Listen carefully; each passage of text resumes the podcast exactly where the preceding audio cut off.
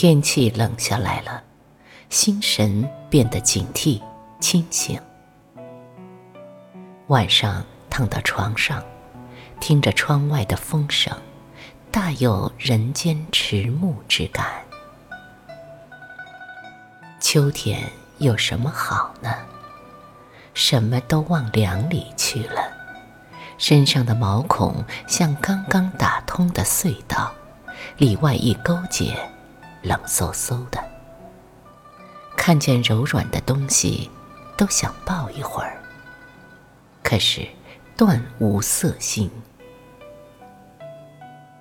想起多年前的秋天。人在路途，日暮黄昏，透过车窗外的树，看见树丛里闪着发光的招牌，红色的字立在店家的房顶上，写着饭店，写着酒楼。隔着玻璃上的哈气去看，觉得人在江湖，书剑飘零。随便找个什么馆子。跳帘进去，叫小二切盘牛肉，倒碗烧酒，声与呼喝之间，便有一种水浒式的粗糙。不就是黑店吗？不就是蒙汗药？怕什么？一任天地苍茫，从来行走独身。早晨起来，站在院子里。唱歌似的打个喷嚏，再定睛一看，只见远处的山上层林尽染，红叶正浓。头店同宿的路人很是尊敬地看着我，我也同样以礼相待。因为不了解，所以才小心。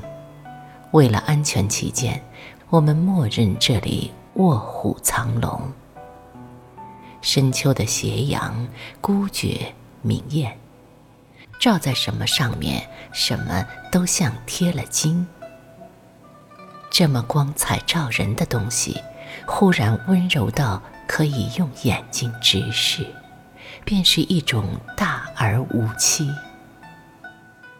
绝不会云山雾罩的让人看不清。亦没有混沌的杂色，他像一位绝功至伟的战神，抬着美酒微醺的脸，圆满而红润。斜阳把颜色抹在柳丝上，柳丝又把颜色滴进水里，湖面上云蒸霞蔚，像飘着一层冷寂的火焰。关山之下，仍旧汉家陵阙，斜阳一照，便烘托出恰好的悲凉。逢秋不悲凉，什么时候才悲凉？一辈子锦上添花，连口气也不喘，想想都要累死。还未到霜降。地里长着的绿叶子忽然就枯萎了，凉凉的露水沾在上面，湿黑一片。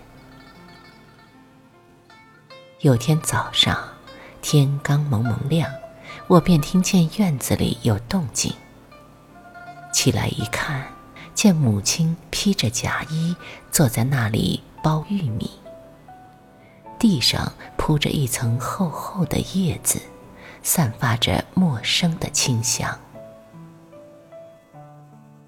不久，我便背着书包去上学，母亲在后面喊：“赶紧换上厚衣服，要变天了。”我摇摇头，神气的出门去。我心里知道，能舒服一天是一天，耍单儿的日子就要没有了。母亲继续喊着：“不听话，等回来的，看我不打死你！”犹记那一天，艳阳高照，西风未冷。